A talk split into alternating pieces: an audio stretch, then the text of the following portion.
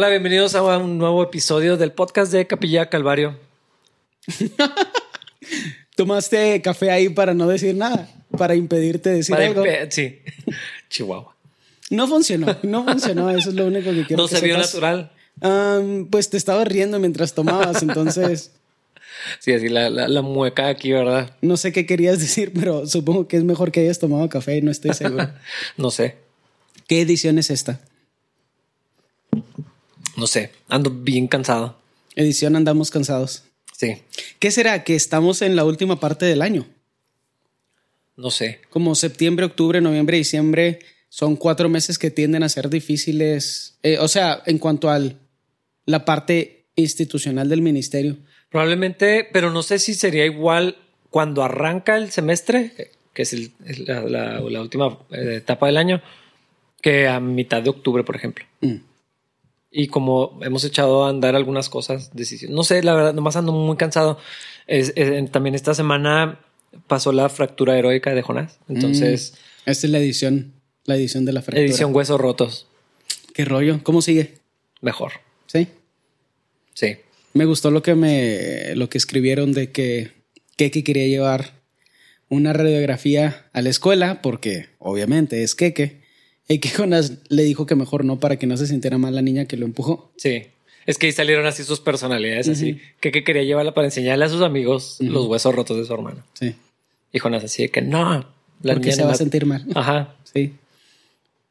Es raro que me sorprenda que haya sido Jonás el que se fracturó y no Keke. O sea, yo todavía estoy esperando a que Keke se fracture un hueso, la verdad. No se lo deseo, obviamente, pero Keke es súper físico.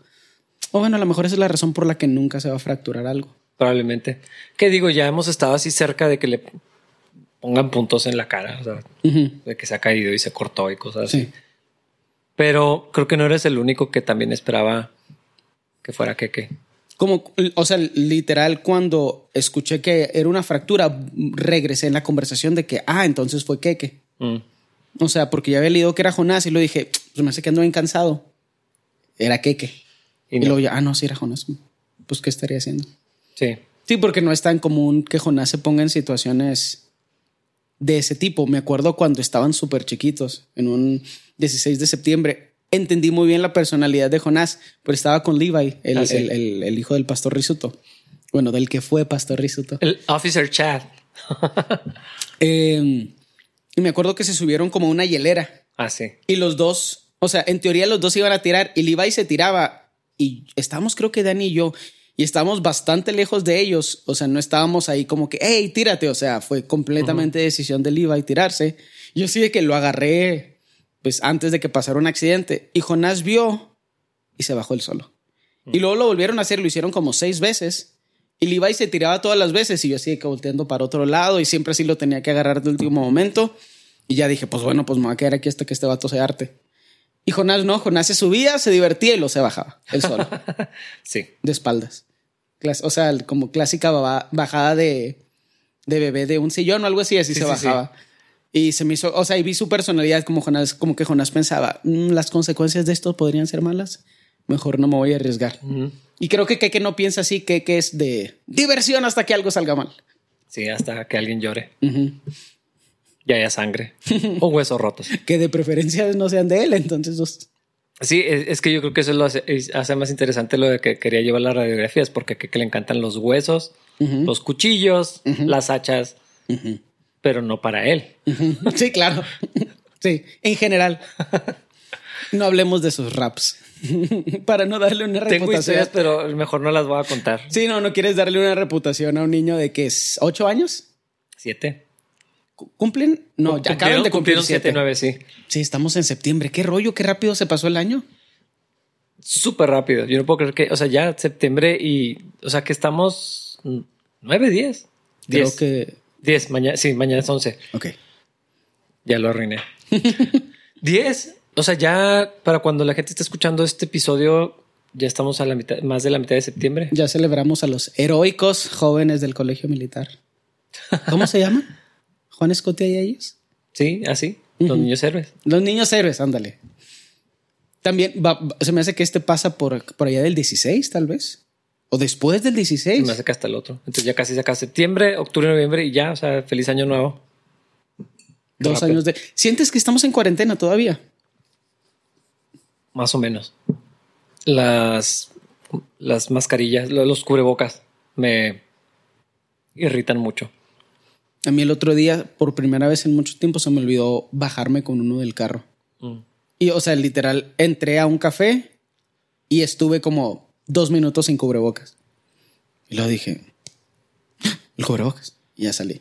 Yo veo que a los niños les dices, te puedes quitar el cubrebocas y ya no se lo quitan.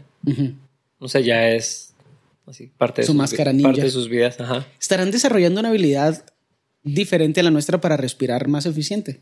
No sé. No sé si es una pregunta rara, o sea, pero pienso mucho en eso. O sea, cuando uso los NK o cómo se llama? KN 92 o algo así. 5. 95. Ajá, KN. Ni siquiera cerca. Eh, yo me canso mucho. Tengo un problema respiratorio yo, o sea, pues soy conocido por no respirar bien.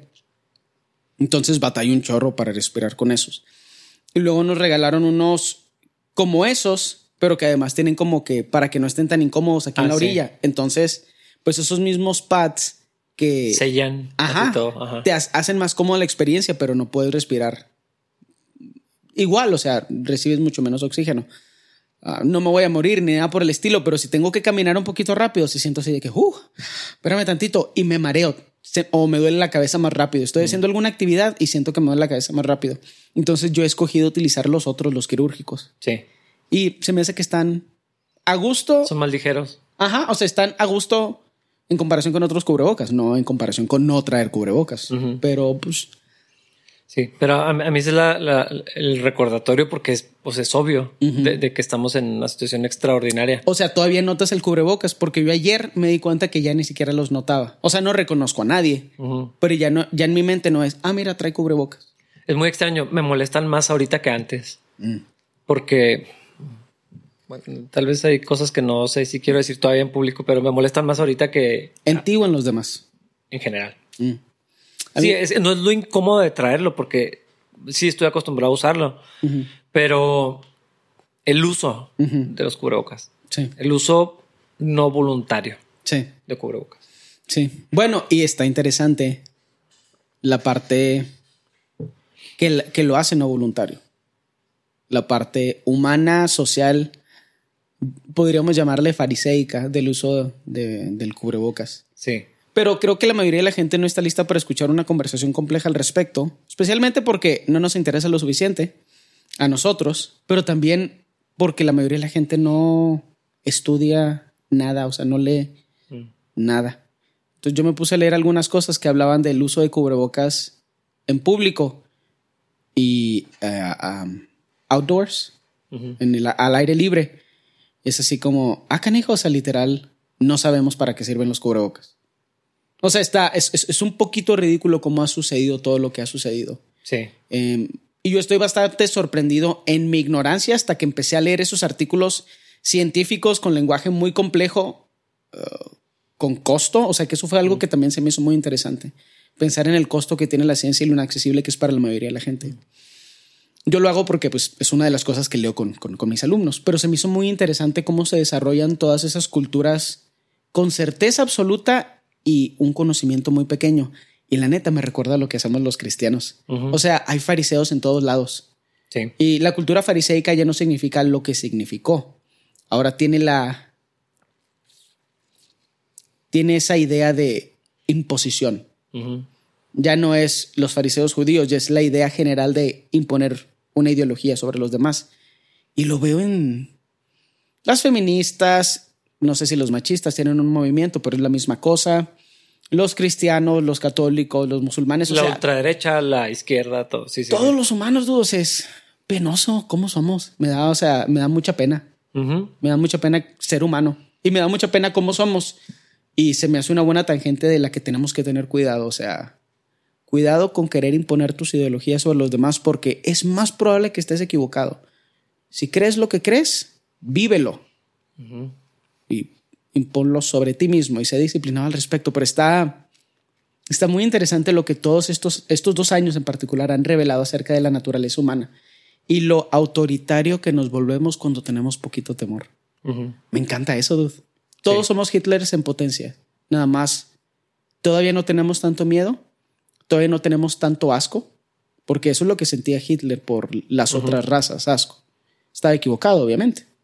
Y todavía no tenemos poder. Pero todos somos Hitlers en potencia. En potencia. Hay que cuidar eso en nuestro corazón. La respuesta para eso, el antídoto de eso es Cristo. Sí.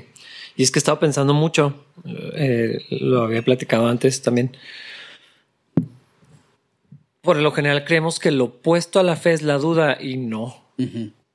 A la luz de la Biblia, de lo que ahorita veo, no estoy diciendo una doctrina, estoy diciendo dónde voy ahorita en esto. A mí me parece que lo opuesto a la fe es el temor.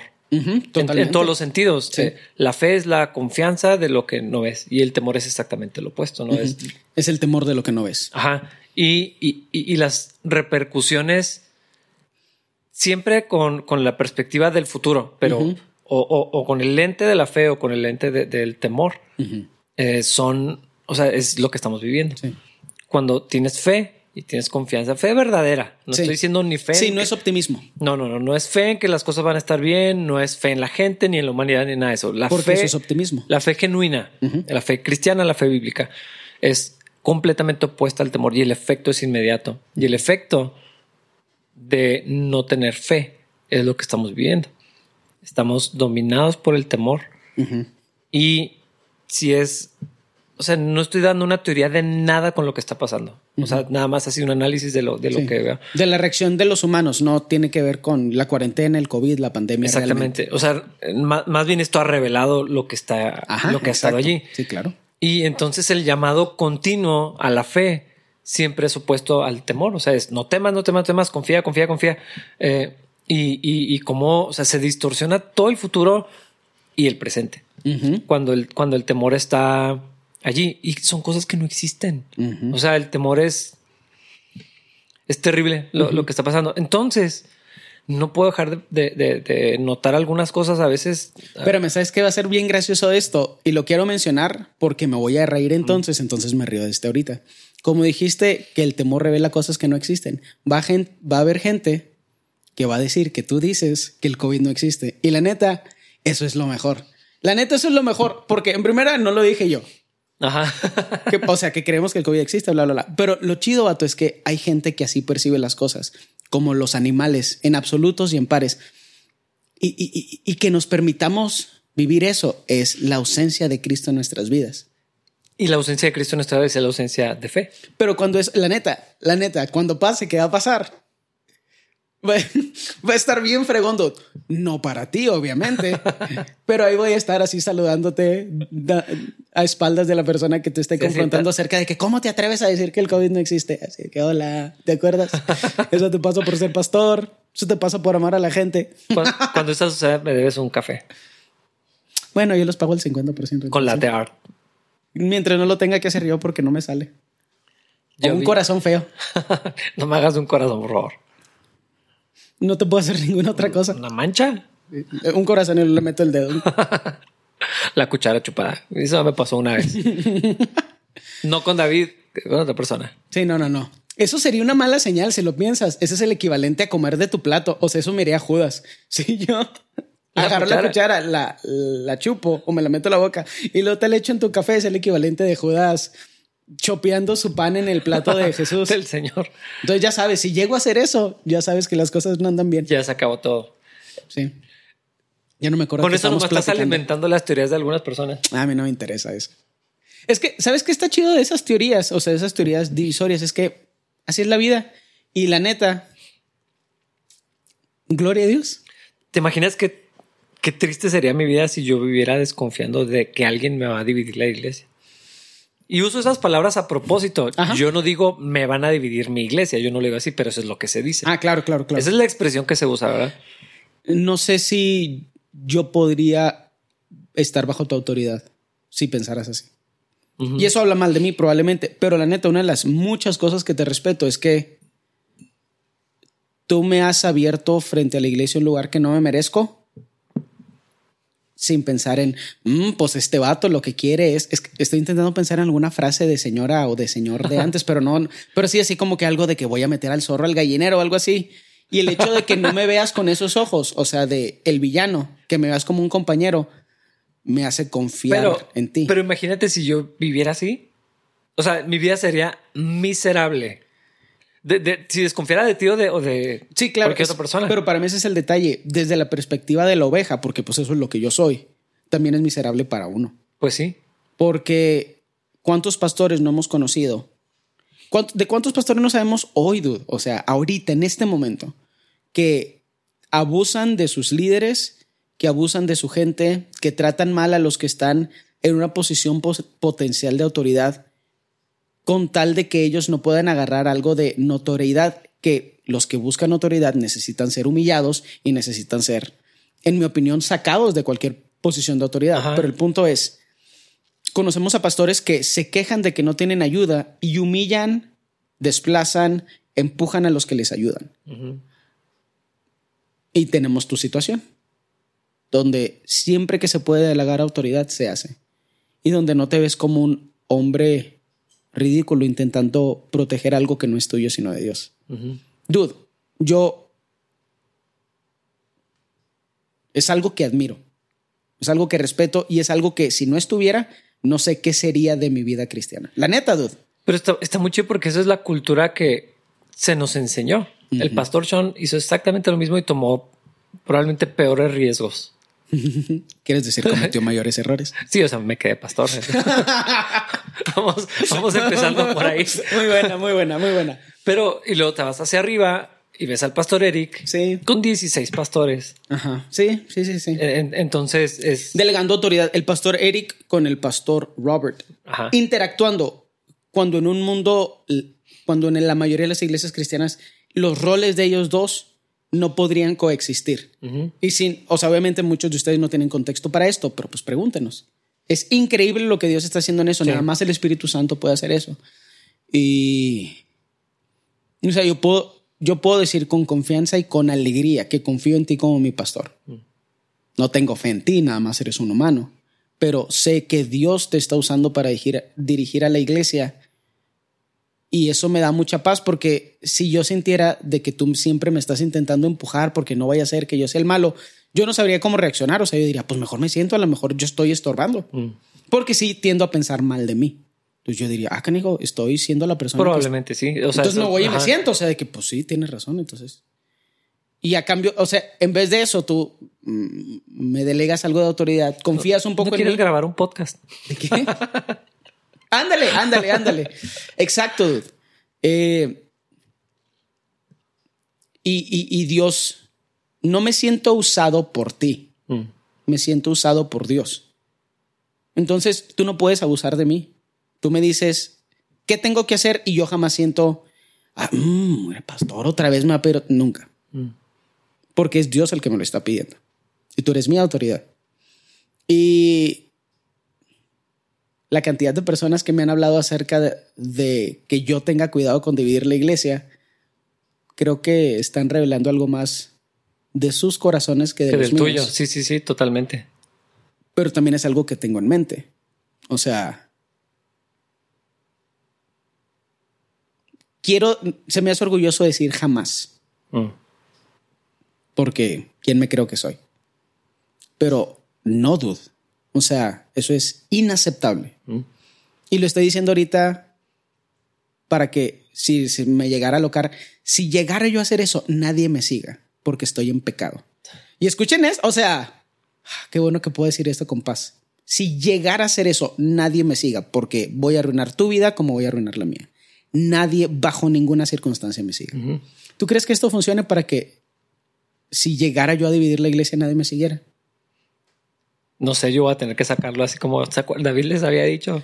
estoy 100% seguro y yo le diría eso a todas las personas que se salen de una iglesia dividida con el divisor. Te va a arruinar tu vida como se está arruinando la suya, porque primero debe haber habido confrontación, debe haber habido rendimiento de cuentas. ¿Cómo se permitió que la iglesia se llegara a ese lugar? Si yo, no sé, en 20 años, si Dios nos permite seguir vivos y lo que sea, y, y yo de empezar a decir, no, es que el pastor se está descomponiendo y en 20 años no pude ser de bendición en tu vida para que mm. eso no pasara? Sí. Pues, o sea, a lo mejor tú no estás haciendo bien el jale, pero ¿por qué creerías que lo puedo hacer yo mejor? Si ahí estaba alguien a quien yo podía servir y no lo hice. Mm. Y, es que si yo, he pensado, Entre pastores es hasta se bromea con eso de las divisiones. Así que ya tuviste tu primera división. ¿Tú no has tenido división o sí? No. Neta, te estoy seguro que no la vas a tener. Yo, yo lo profetizo y que se. No, no es cierto. Yo pienso que si, si, me, sucediera, me lo gano. Ándale. Eh, ¿Crees que todos se lo ganen? No, no me atrevo a afirmarlo, pero sé que si me pasara, me lo gané. Mm, Por un montón de cosas. Me, claro, claro, claro, claro, eh, o sea, pues donde estaba yo, ¿verdad? Ajá, sí. Eh, y no, no poder verlo y hacer algo a tiempo. Y amar a esa persona que podría dividir, o si es un lobo con piel de oveja. Sí. Y, es que. Expulsarlo. otra vez, todo esto lo digo a, la luz de la Biblia. Cuando Pablo le encargó a Timoteo, cuando le encarga a Tito, es pon orden. O sea, tú pon orden. Sí. Tú eres el encargado, tú eres el responsable. Si algo sale mal, es tu problema. Y no le está diciendo la iglesia es tuya, a ninguno de los dos, pero es, es tu jale. Sí. O sea, si no pones a los idóneos, si pones las manos con ligereza, si no corriges el error, si no enseñas la doctrina sana, si no sirves a la iglesia y te enseñoras de, o sea, a la luz de, a la inversa de lo que enseña la Biblia, pues te lo ganas. Y lo, hablo de mí otra vez. Sí, sí, sí. Ahora, yo no puedo producir el pecado en otra persona. Si alguien divide la iglesia es pecado terrible y, por lo general lo que divide es la mala doctrina. Sí. Eh, ya eh, junto con otra masa de cosas, ¿no? Y es pecado, es, van a dar cuentas a Dios y es algo espantosísimo delante de Dios. Pero si yo soy el pastor de una iglesia, el responsable sobre personas y me pasa, yo creo que de muchas maneras me lo gané. A lo mejor es una combinación de el pecado del pseudo pastor y a lo mejor tu ausencia. Es que creo, creo, que mucho de eso. Sí. Pero déjame escoger mis palabras. Si Wendy y yo dijéramos, vamos a involucrarnos en este otro ministerio, como familia, como matrimonio. Si me siento de pronto llamado a servir a cierta comunidad o a cierto centro de rehabilitación o a cierta cosa, y eso empieza a absorber mi tiempo y, a tomar prioridad en mi vida por encima de la que ya tengo aquí en la iglesia, tarde o temprano algo va a salir bien mal porque estoy descuidando mi responsabilidad primaria. Y pienso en el libro de los Hechos, Hechos 6. Claro. O sea, era una necesidad que atender. Las viudas, la comida, la distribución, eran los líderes, eran los siervos, pero que dijeron, es que no es justo que hagamos esto. Y no estaban diciendo de, ay, pobres de nosotros. O sea, sí, no era justo para la iglesia. Sí, hablando de justicia, o sea, la justicia delante de Dios es hacer lo que Dios quiere, ¿no? Es lo que agrada al Señor. esto no es justo, esto está incorrecto, esto no está bien. Estamos descuidando lo que Dios nos llamó a hacer cuando hay otras personas que se pueden hacer cargo de esto. Entonces, si yo me vuelvo perezoso, negligente, apático, resentido o me ocupo en otra cosa que no es en la que debo, estoy seguro que te este, habría consecuencias. Estoy seguro de eso. Sí, pero y para mí este es el detalle y esta es la exhortación que yo le daría a cualquier persona que está pensando en irse con el divisor. Mm. Si ese vato con el que te vas a ir no puede servir ni a su pastor al, en exhortación de, oye pastor, necesitamos que nos pongas más atención, estamos batallando en estas áreas y tu ausencia está provocando estas situaciones. Si, si el divisor no puede servir a su pastor, a la persona que esté en su autoridad, bueno, a la persona que esté en autoridad sobre él, ¿por qué crees que te va a poder ayudar a ti? Sí, y es también un servicio ausente a la comunidad. O sea, vamos pastor, a, te necesitamos. vamos a poner atención a lo que está sucediendo aquí. Eh, eh, intervenir de alguna manera. Fíjate que creo que los corintios hicieron eso de, cierta forma. Había divisiones y había problemas. Se les estaba saliendo de control y le escriben a Pablo, Pablo, ayúdanos. Estamos teniendo un montón de problemas estaban pensando en, su iglesia, en su comunidad, en Pablo también. Y, eh, sí, y gracias a Dios que tenemos gente que podría ayudarnos. Sería de que Pastor Sean, no pastor, pero casi Pastor Kevin. Eh, no sé, o sea, tenemos un, grupo de personas, Pastor Eric, Pastor Dan, Pastor, Dan, Tim, o sea, así de que armen un equipo porque eh, podría ser esa situación bíblica de le dije al pastor y como que no lo recibió muy bien. Al pastor Michael Levarón. Ándale al pastor Michael Levarón. Si ese señor me regañara, estoy seguro que me le someto. Sí. O sea. No, y quién sabe, dude. A lo mejor no hay razón para regañarte y los que vamos a recibir el regaño somos nosotros. Pero el punto es, si no tiene, o sea, si, si el divisor no tiene interés en el pastor, ¿por qué crees que tiene interés en ti? En lo que tiene interés es ahora el ser el pastor, ahora el tener el poder, no sabe lo horrible que es ser pastor. Cada vez lo hago peor, ¿verdad? O sea, sabes, por, ¿sabes? porque me río. ¿ah? Ajá, porque es cierto. no porque vas para allá. Bueno, pero porque es cierto también. Mm. Es que. es que no es lo que la gente. Si no eres llamado, el pastorado es horrible. O sea. Y. Yo sé que soy llamado. O sea, no, no, puedo negar eso. Es algo que siento así. De las poquitas cosas que me hacen así de que dejar de pensar a un millón de kilómetros por hora. Es así de que llamado al pastorado. Y yo, no, espérate. Te Pero no le saco. O sea, la neta no le saco. Ya no le saco la vuelta. Tanto. Y. Y si no eres llamado, está feo. Está horrible porque no tiene las herramientas espirituales para hacer lo que la gente necesita. Y luego la gente te resiente porque no tiene las herramientas espirituales para, para proveerles de parte de Dios lo que ellos necesitan en su vida. Y luego te las cobran. Te cobran que no tienes eso. Claro. Y cuando las ovejas muerden, muerden feo. Pero cuando todas te muerden y es tu culpa, se siente peor todavía. Entonces es no ser un ser un pastor no llamado es horrible. Es es, de las peores experiencias que yo me puedo imaginar. ¿Crees que los llamados son temporales? Eso es lo, que, lo, que no estoy seguro. Tengo mucho esa pregunta y tengo la pregunta de si hay divisiones válidas. Mm. De los llamados pastorales yo a veces lo pienso por mi papá.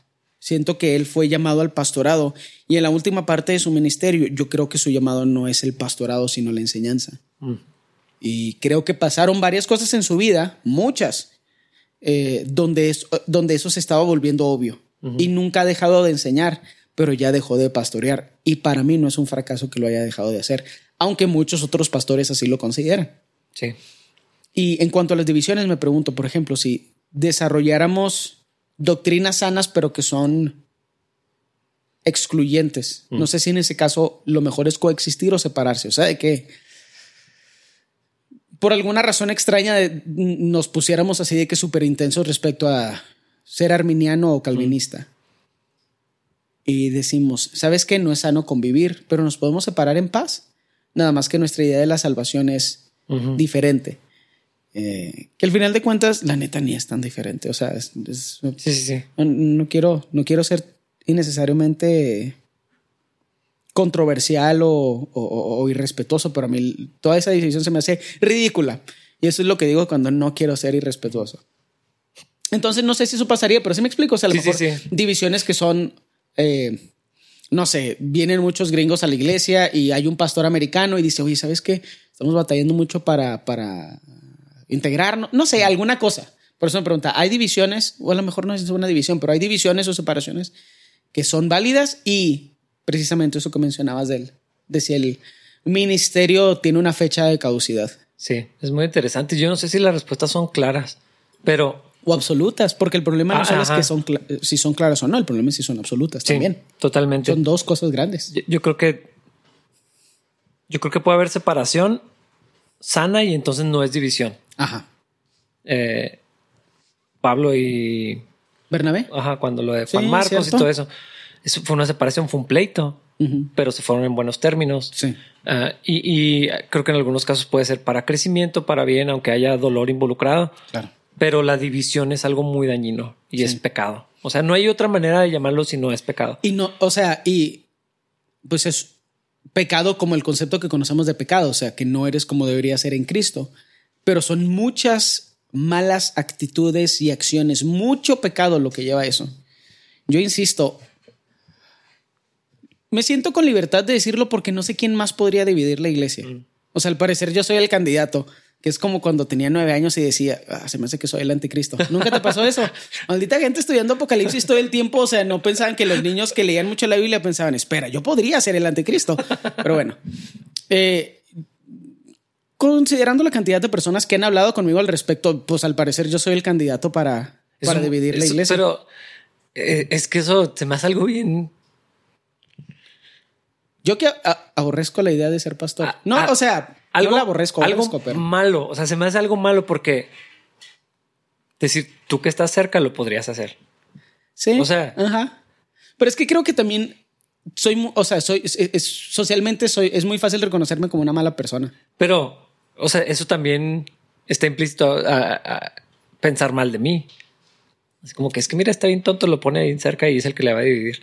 Eh, no había pensado en esa parte. O sea, yo había, yo había intentado tragarme la culpa. No había pensado en que es un insulto para tu sabiduría. Es, que es, pues está implícito. Es dar, sí, es cierto. Es, dar, es darle autoridad al divisor. No me ofende. Ajá. Pero. No, pero sí es un insulto. Sí es, o sea, porque me está Porque estás chavo. Así que mira, este no sabe lo que está haciendo. Vato, pero qué raro. O sea, literal, debe haber pastores que si vieran nuestra situación, dirían, al pastor Rafa le hace falta colmillo. Mm. Canas me dijeron. ¿Has tenido conversaciones respecto a nosotros con otras personas? No, pero en general. Ah. Eh, eh, pero sí tienes canas. Sí, yo pues, soy todo pues, este parche. Obviamente, Pablo empezó por aquí. yo soy este parche. Dani, mis hijos ahora que, se quiebran huesos y estas cosas. Sí, e, está, Híjole. está extraño. Se me hace gracioso poder tener la conversación no tengo idea cómo la empezamos. O sea, es completamente necesario que estemos hablando de esto, pero se me hace, o sea, y, lo quiero volver a decir porque yo sería el candidato a dividirla. Aparentemente. No me sigan a mí bajo ninguna circunstancia. Si yo me voy, me voy en desobediencia. A menos de que sea enviado por ti, mm. que la neta creo que eso no me gustaría y creo que eso hasta me calaría. Mm. Por flojo, la neta. Sí, sí, sí. Porque es más fácil trabajar bajo tu autoridad y bajo tu responsabilidad que bajo la mía propia respondiendo por un cuerpo. Entonces, si yo fuera enviado, me pesaría. Eh, pero si me fuera en división, no hay situación. No hay situación. No hay situación. O sea, no solo no me la puedo imaginar, no mm. existe. Donde yo me iría y no es desobediencia. Mm. Y está zarro decir eso, pero estoy 100% seguro y hay una fe de la voluntad que Dios tiene para mi vida y no es dividir una iglesia. Mm. Entonces, tonto si me sigues. Y cuando me vaya yo por el despeñadero y te vayas conmigo, o sea, y el que me sigue se vaya conmigo, pues para que sepamos que los dos tenemos la culpa. Y editen este clip por si llega a pasar, dude. Porque imagínate, o sea, imagínate que llega a pasar que hombre tan ridículo tendría que ser yo para decir, ¿sabes cuál es la solución a este problema? Dividir el cuerpo de Cristo. Ese nivel de tonto mm, me desagrada. Yo, yo espero que nunca estamos en una situación, no nada más contigo, con nadie, que eso se vuelva necesario sin que primero, sin que primero yo pase por un montón de procesos. Mateo 18. O sea, no debería existir. A menos que hablara uno conmigo, otro conmigo, dos conmigo, le llaman a alguno de los pastores y bien con... Eh, o sea, si eso no pasa y surge una división, tonto yo, pero también el divisor. Totalmente. Nomás amontonando condenación sobre sí mismo. Pero yo lo que insisto es esto, dude. El pecado, cómo se expresa en nuestra vida es gradual. Si llegara a ser tu culpa y no la culpa, al parecer mía, y, yo no lo puedo ver, y Wendy no lo puede ver, y Jaime no lo puede ver, y Dani no lo puede ver, todos estamos mal, dude. Es mejor que, ya no exista esto. Exacto. Es lo que yo le decía una vez a un grupito de, de hombres. Les digo, si se mete una serpiente a la iglesia y yo no la veo, yo le voy a dar cuentas a Dios, pero ustedes también. Porque no dijeron nada y se hicieron locos. Entonces también el Señor estoy segurísimo, así convencido que los va a llamar a cuentas. A mí más y a mí peor, pero también usted. Totalmente. Entonces, y Dios nos va a pedir, no nos va a pedir cuentas por la iglesia de nosotros, creo, pero creo que sí nos va a pedir cuentas por ti como un hermano en Cristo. Sí. O sea, ¿y, qué, qué, estabas haciendo? O sea, ah, que, estaba atendiendo un café. Que no lo hagas por Fernie. Y cuando tengas hijos y que algo esté pasando y no protejas a tu familia. Vato, la cantidad de temor que me da eso, las cosas que puedan. Y luego se me hace pues, mugre Netflix. O sea, te pone eso mucho así de que esto estaba pasando y los papás, usualmente es el papá el que no se da cuenta de absolutamente nada, porque esto es lo que está de moda. Los hombres y los papás son unos idiotas. Y, y, el temor dude, que me da eso, o sea, de ser lo suficientemente ausente para que cosas pasen debajo de mi nariz y no darme cuenta. O lo que me da todavía más temor, fingir que no me doy cuenta porque qué flojera mm. confrontar. Uh, sí. vato, la, neta, o sea, me, empezó a arder la panza de pensar en eso. Y es una responsabilidad que tenemos con nuestra esposa, con nuestros hijos potenciales, pero con nuestro círculo de amigos, con nuestros líderes en la iglesia. Y, la recomendación es, vengan a criticar al pastor siempre, pero si estamos en oración, si estamos poniendo atención, si comemos contigo, cuando las cosas cambian, lo notamos. ¿Y, que, y que no me diga nada para que llegáramos al punto de una potencial imaginaria división. Eso es Todo es imaginario, ¿eh? Eso es, eh, eso es puro pecado. Eso es eh, pura indiferencia. exactamente. O sea, viste a mis hijos crecer y no dijiste nada ni por amor a ellos. está, muy cañón. Ni, por los tuyos. O sea. Sí, no había pensado en eso. O sea, y cómo se rompen las relaciones de forma permanente. Casi, casi sin, sin solución. Sí. Que Dios no, la, neta, que Dios nos cuide, porque todas esas cosas no son la institución de la iglesia, son el pecado que permitimos que crezca en nosotros. Cristo no ocupando todos los espacios. Y como podría pasar entre tú y yo como individuos, pasa constantemente en la vida de la iglesia y no tenemos el valor y la fe para ir a tener una conversación con la gente. Y la neta, esa es la parte graciosa de mi rol en la iglesia. Me dado cuenta que soy la persona que es confrontacional y no sé cómo decirle a la gente, como en la Biblia. O sea, intento no ser abusivo Tal vez no ayuda que mi humor es muy extraño, entonces me río en partes donde no me debería de reír. Pero todos debemos de ser más como la Biblia, por amor, que la otra persona no sea destruida, que la otra persona no se descarrile. Todos necesitamos ser más confrontacionales y tal vez menos mexicanos, más miembros de la nación que es el reino de Dios y menos mexicanos, porque hay qué pena hacerlo como mexicano. A los mexicanos no nos gustan eso. Sí, esas cosas. Es que no, no es nuestra costumbre, pero pues que somos. Pero es que nuestra cultura no es mexicana, ya es la del reino de Dios. Sí, sí, totalmente. Antes, primero somos cristianos que mexicanos. Y a, mí me ha tocado de tu parte. Dos o tres personas me han dicho otras cosas así mm. en los últimos tal vez ocho años, pero probablemente el que más carrilla me ha dado eres tú. No, o sea, no lo digo, lo digo con agradecimiento.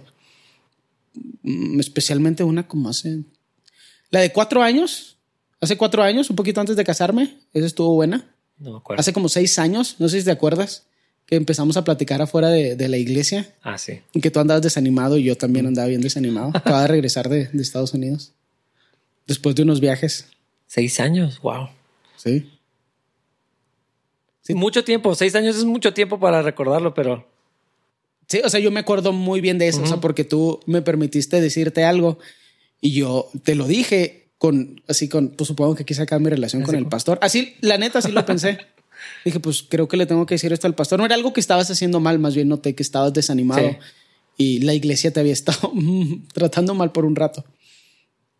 Y te lo mencioné y dije, pues supongo que aquí se acaba nuestra mm. relación, o sea, aquí se acaba nuestra amistad. Porque pues obviamente no recibiré de esto de mí, un imbécil. y me dijiste, sí, tienes razón y estoy batallando con eso. Y me acuerdo que empezamos a orar al respecto así, mm. separados, porque no somos de las personas que vamos a orar aquí, yo no soy así.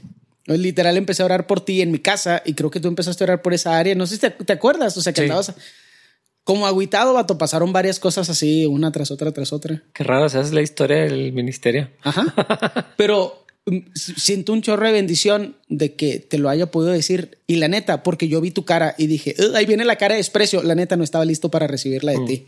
Y estaba así, así que pues bueno, o sea, una cara de desprecio, cuando le haces una cara de desprecio a alguien es muy difícil recuperar, mm. recuperar la relación de eso. Sí, sí, sí. Y nada más dijiste, ah, sí, vato.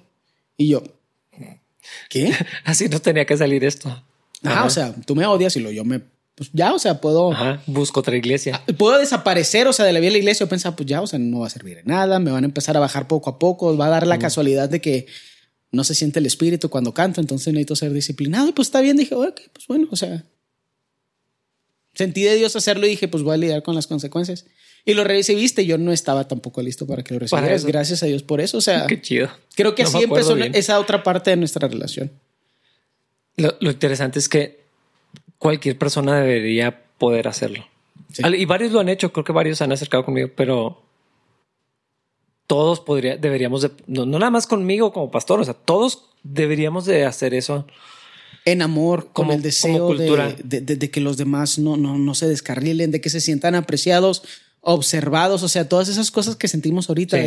la gente pone en Facebook, you are worthy, y eso es antibíblico, pero bla, bla, bla. O sea, realmente lo que necesitamos es que alguien nos voltee a ver y desde el centro de su ser pregunte, ¿cómo andas, vato? Pero sí tiene que ser desde el centro de, tu, de su ser. Sí, pues sí. Porque no puede ser, ¿cómo andas? Ah, ok, bye. O sea, no es eso. Es cómo andas y eh, estar dispuesto a lidiar con la, la, respuesta. Sí, ya, ya apartaste los minutos para la conversación. Que quería comer con mis amigos y ahora voy a tener que comer contigo. Y gloria a Dios por eso, te amo. Sí, sí, sí. ¿Qué, Soy yo, este podcast ha estado súper gay. es que está, ah, está bien interesante que, no, sea la no sea la cultura de la iglesia, que no tengamos esa cultura. Ayer estaba platicando con, con Wendy sobre esto y, o sea, sentí otra vez el peso de es que por qué es tan difícil tener estas conversaciones con personas y, o sea, ¿por, qué? Porque nos falta amor, nos falta fe, de que nos falta interés también, ¿no? Pero los tres son lo mismo, ¿eh? Los tres. Sí, e, es falta de Cristo. por el mismo lado. Porque sí, sí, no sé, es, es muy interesante. Y ¿sabes qué es lo raro, Vato? Nos estamos convirtiendo, convirtiendo en esa gente que dice Cristo es la respuesta para todo. Pero pregúntenos por qué. Y o sea, así va a decir tu calcomanía en, tu carro. Sí. Cristo es la respuesta, pregunta de por qué. Eh. es que solo tengo 33 años. Ah, no, mejor... eso ya existió en los 80. no, y solo tengo 33 años. A lo mejor cuando sea una señora de 45 puedo poner una calcamonía así en Pero sí, eso es una cultura que necesitamos.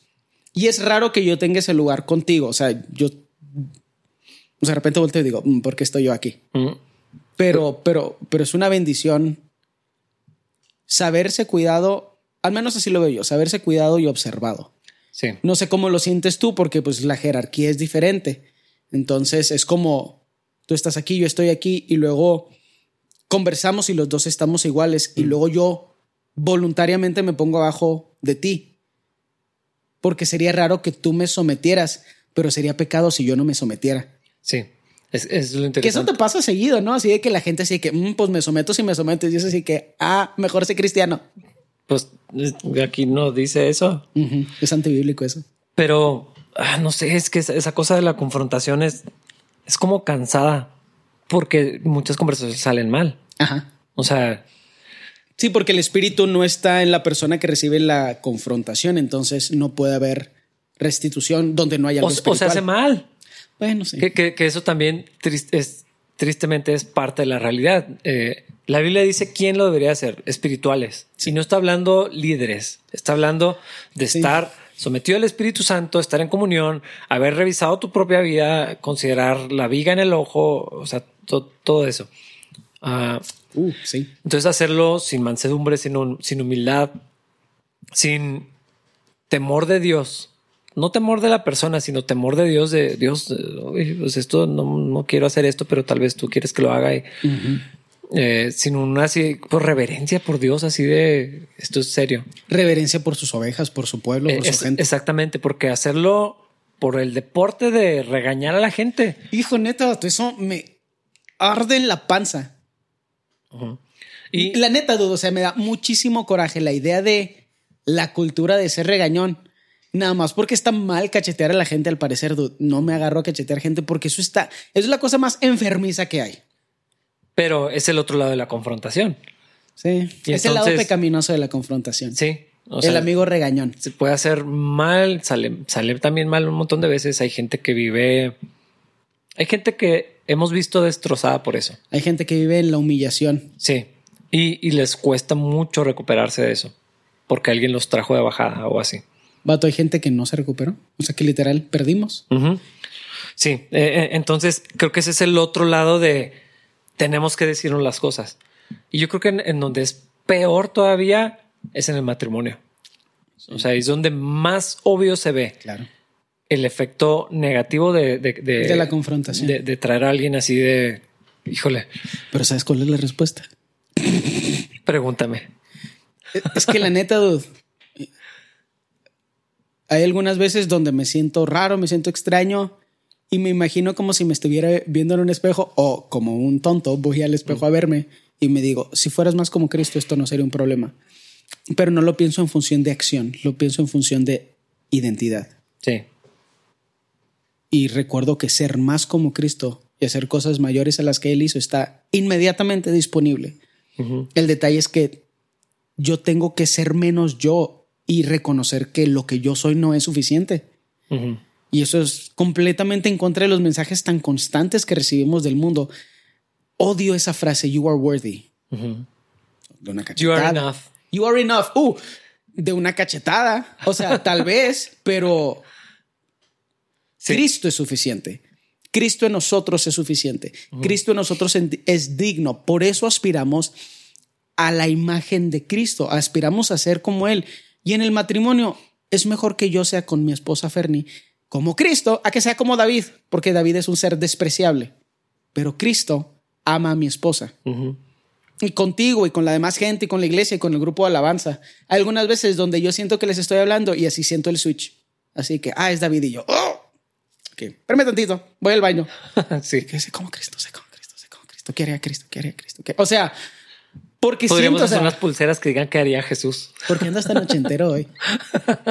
Eso fue. ¿Sabes qué es lo peor de todo? ¿Sabes qué es lo peor de Tú todo? fuiste el que dijo lo de Cristo es la respuesta. Pero, buen punto. ¿Sabes qué es lo peor de todo? Ahorita con la moda tan retroactiva que está. Sí, sí, sí. Se pondría de moda otra vez. Funcionaría. Sí, sí, sí, Los chavos, los chavos de hoy no saben. No somos ricos porque no queremos. Deberíamos de sacarlo. O sea, podríamos hacer un montón de dinero. O sea, ahora todos combinar las de plástico de Live Strong. Pero what would Jesus do? Con gorritos de pescadores que se usaban cuando yo tenía 14 años. Sí. O sea, ahorita toda la gente joven se viste como si estuviéramos en Friends. Qué raro, ¿no? Noventero, ochentero. Sí. Es, muy gracioso. Es que ni siquiera, eso es, lo, eso es lo muy gracioso de la moda. O sea, ni siquiera es innovadora, es cíclica. Sí, totalmente. Nomás estamos así en, en un eterno Loop. Loop. No sabía cómo decir loop en español. ¿Ciclo? Sí. Digamos que sí. Pues así. En un bucle. Esa palabra quería decir. Todavía vamos a hablar del tema. Es que la neta, yo le sacaba la vuelta por esto un poquito. O sea, no le sacaba la vuelta, pero está súper agresivo. No le vamos a poder dedicar el tiempo suficiente. Pero tal vez estaría interesante leerlo nada más para verlo desde una perspectiva global, porque creo que es de lo que estamos hablando. Es la idea, se siente como ley, pero es, e, e, e, es la idea de la identidad. Cuando hablamos de ser más como Cristo, yo no estoy pensando, la neta, y no sé cómo lo percibas tú, pero cuando yo hablo de ser más como Cristo, no estoy hablando de ser mejor persona. Sino es de haz más cosas. Ajá, el problema no es lo que hago, el problema es lo que soy sin Cristo. Sí, lo voy a y leer. esto es eso. Lo voy a leer, pero eh, el próximo episodio necesitamos leerlo y, platicar de lo que sí dice. No vean este episodio. No lo vean. Es un. ¿Cómo, cómo se llama eso cuando.? Eh, eh, este es un episodio de Guy Crush o algo así. O sea, que estuvo muy gay. Juan, no puedes quitar eso que acaba de decir David de no vean este episodio y lo pones al principio. Ándale. Como un teaser para. Porque faltan 10 minutos. Entonces, demasiado tarde. Lo voy a leer. En Efesios 4:17, con la autoridad del Señor digo lo siguiente, ya no vivan como los que no conocen a Dios porque ellos están irremediablemente confundidos, tienen la mente llena de oscuridad, vagan lejos de la vida que Dios ofrece porque cerraron la mente y endurecieron el corazón hacia Él, han perdido la vergüenza, viven para los placeres sensuales y practican con gusto toda clase de impureza. Pero eso no es lo que ustedes aprendieron acerca de Cristo, ya que han oído sobre Jesús y han conocido la verdad que procede de él, desháganse de su vieja naturaleza pecaminosa y de su antigua manera de vivir que está corrompida por la sensualidad y el engaño. En cambio, dejen que el espíritu les renueve los pensamientos y las actitudes. Pónganse la nueva naturaleza creada para ser a la semejanza de Dios, quien es verdaderamente justo y santo. Así que dejen de decir mentiras, digamos siempre la verdad a todos, porque nosotros somos miembros de un mismo cuerpo. Además, no pequen al dejar que el enojo los controle, no permitan que el sol se ponga mientras están enojados, porque el enojo da lugar al diablo. Si eres ladrón, deja de robar. En cambio, usa tus manos en un buen trabajo digno y luego comparte generosamente con los que tienen necesidad. No empleen un lenguaje grosero ni ofensivo, que todo lo que digan sea bueno y útil, a fin de que sus palabras resulten de estímulo para quienes las oigan. No entristezcan al Espíritu Santo de Dios, con la forma en que viven. Recuerden que Él los identificó como suyos y así les ha garantizado que serán salvos el día de la redención. Líbrense de toda amargura, furia, enojo, palabras ásperas, calumnias y toda clase de mala conducta. Por el contrario, sean amables unos con otros, sean de buen corazón y perdónense unos a otros tal como Dios los ha perdonado a ustedes por medio de Cristo. Sí. Está raro porque parece ley, pero no lo es. O sea, nada más son ejemplos potenciales de cómo podemos vivir cuando nuestra identidad es Cristo. No son los diez mandamientos. Sí, no es, no es haz esto para que seas buen cristiano. Es si estás en Cristo, puedes aspirar a estas cosas. puedes vivir esto, puedes ser esto, puedes dar fruto porque estás en la vida verdadera. Estaba pensando en este ejemplo, porque es difícil. Somos muy, ¿cuál es la palabra? Estoy intentándolo traducir, pero no va a funcionar. Somos como prácticos en las cosas que no deberíamos ser prácticos. Mm. Y cuando pensamos en el problema de identidad y actividad, batallamos mucho para separarlo. Pero creo que hay varios ejemplos que podríamos dar para más o menos explicar esa dualidad donde sí son diferentes. cuando yo deje de enseñar y me retire, tal vez como quiera podría decir soy maestro. Sin embargo, no voy a poder decir doy clases. Una es una identificación, una identidad, soy maestro. Y la otra es una actividad, doy, di, daba, voy a dar clases. Hago, ajá. Creo que esa es la diferencia entre lo que hacemos y lo que somos. Nuestra identidad puede tener un impacto en nuestras actividades, pero en Cristo nuestras, nuestras actividades no tienen un impacto en nuestra identidad. Eso significa que debemos que debemos abusar de la gracia, que qué chido hay que vivir en pecado. No, el mero deseo de querer hacer eso habla de tu identidad. Entonces, querer vivir en pecado no es lo que te descalifica como creyente o como seguidor de Cristo. Nada más revela que tu interés no está en amar a Cristo y servirle y ser santificado y cosas por el estilo. Pero no son consecuenciales en ambas direcciones. Y, pensaba en otro ejemplo, pensaba en un ejemplo un poco ridículo. Se me hace muy gracioso la gente que, habiendo probado los tacos mexicanos, porque son mexicanos, les gusta Taco Bell.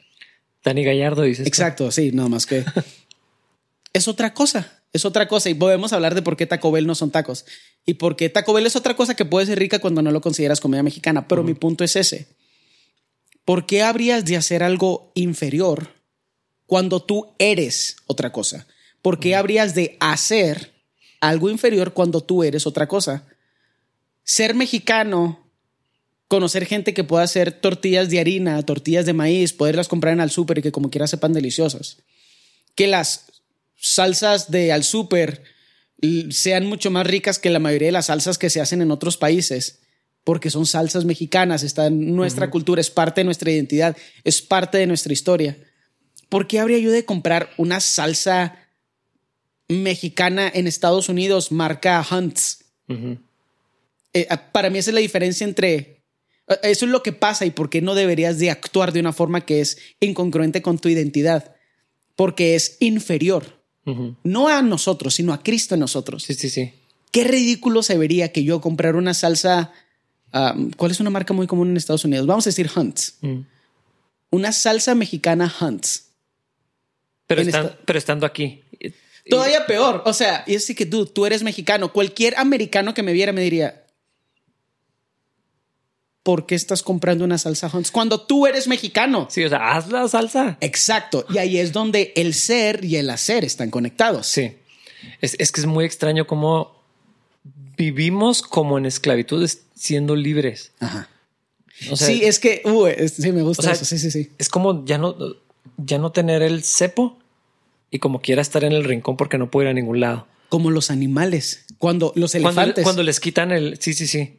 O, o algunos animales cuando les trazas con gis, así el, círculo y nomás salte. Pero ese es el detalle. Confundimos la libertad con la esclavitud. La gente dice los cristianos no pueden hacer lo que quieren. Y yo le digo a esa gente, no, dude, tú no puedes hacer lo que quieres porque esas cosas que supuestamente te encantan hacer, las haces escondidas, te dan vergüenza, te arrepientes todas las noches después de haberlas hecho o todas las mañanas después de haberlas hecho, el que es esclavo eres tú. El que es libre para dejar de vivir esa vida ridícula soy yo. Sí, el que no puede dejar de hacerlo es el que está esclavizado. Y ese es el punto. Pero vivir como esclavo cuando ya no. O sea, es, un tema recurrente en la Biblia, así de que hermanos, y yo creo que lo que estamos leyendo es eso, ya no son eso, ya no son eso. La gente que no conoce a Cristo está en oscuridad. E, e, ese pasaje en Efesios 4 y complementado con Efesios 2, donde dice la condición de la gente sin Cristo, en tinieblas, eh, dando rienda suelta a los placeres porque no tienen otra opción, en oscuridad, el entendimiento entenebrecido y todo, todo, sin esperanza, sin Dios, en esclavitud, todo esto. Y luego vivir así. Eh, entonces ahí es donde, por lo que somos en Cristo, por lo que Cristo hizo, por lo que Cristo es, porque somos una rama con fruto que está pegada a la viña, es que podemos vivir lo que Dios quiere. Es más, ¿sabes qué? Creo que esta, la analogía de la salsa se puede llevar más lejos, porque no solo somos mexicanos, nos han sido dadas las herramientas. Mm. O sea, no solo es ir a Walmart en Estados Unidos a comprar una salsa mexicana Hunts, es ir a Walmart en Estados Unidos a comprar una salsa Hunts con chile, tomate y cebolla en las manos. Sí, y un molcajete. Ajá, y alguien te voltea a ver y dice, pero Um, tienes todas las herramientas para ser quien eres porque estás haciendo otra cosa inferior. Sí. Y no importa lo que digan, ninguna salsa es mejor que una salsa hecha en casa. Ninguna salsa comprada es mejor que una salsa hecha en casa porque les echan vinagre o algo para que no se echen a perder. Sí, sí, pues tiene que conservarse, pero una recién hecha. Hola, los Mauricios. Me acabo de acordar de una salsa que me dieron. Ay, una, yo me acuerdo una que, que hicimos y que te acabaste. Mm. Yo la recuerdo con mucho gusto. Ustedes la recuerdan con resentimiento, pero yo ya los perdoné por no, por resentirme. Sí, es pecado mío, porque si estaba así de que, ¿qué te parece si me dejan probar la salsa que hice en mi casa? Pero bueno. También es culpa de César Díaz. Hola, César. Tú no comiste porque llegaste muy tarde, Jaime, pero. No habrías comido si hubieras llegado temprano como quiera, porque no la acabamos. Como quiera se acabó, pero. Yo siento que César se la acabó más que yo. Y él dice lo contrario, él dice que tú te la acabaste más que él. Bueno, pero yo estoy aquí, César no está aquí y yo tengo el micrófono, entonces yo puedo decir lo que quiera. Bueno, sí. Moraleja, hacer más salsa, no dejarme comer salsa, no estoy seguro cuál es lo que debimos haber aprendido ese día. Yo no vuelvo a hacer salsa si, si vas a estar, eso, es mi Cristo perdona, esa es la moraleja. que Cristo te perdone porque yo no te vuelvo a invitar a mi casa. me voy a llevar un segundo molcajete, chile, tomate y cebolla y lo aquí Vamos a hacer otra salsa. Moraleja, no dividan la iglesia porque están en Cristo. O sea, no dividan la iglesia porque eso es algo inferior a Cristo en nosotros. Sí. Eso no es el actuar de un cristiano. Podemos confrontarnos. Es que también la, mala connotación que tenemos con la palabra confrontación. Podemos. es regaño. podemos corregirnos, alentarnos, exhortarnos, que es como motivarnos, pero no solo es lo chido que eres, sino también ¿Cómo eh, podría ser más como Cristo? Es que es ánimo y desafío al mismo tiempo. Uh, nice. Eh, creo que así, así entiendo yo la exhortación. Ajá. O sea, te estoy animando, pero también te estoy desafiando a que estás haciendo. Hacia la imagen de Cristo y no hacia alguna otra cosa humana. Ah, nada moral. Sí, para no dar ejemplos porque luego vamos a ofender a un montón de gente. Sí, y luego tenemos el tiempo encima, entonces nos podría ir otra hora hablando de lo que no íbamos a hablar. Una introducción muy larga para la siguiente sección del capítulo 4, que si llegaron hasta aquí, o sea, pues los vemos en el siguiente episodio. si no lo cortaron a la mitad. Perdón, bye. Sí.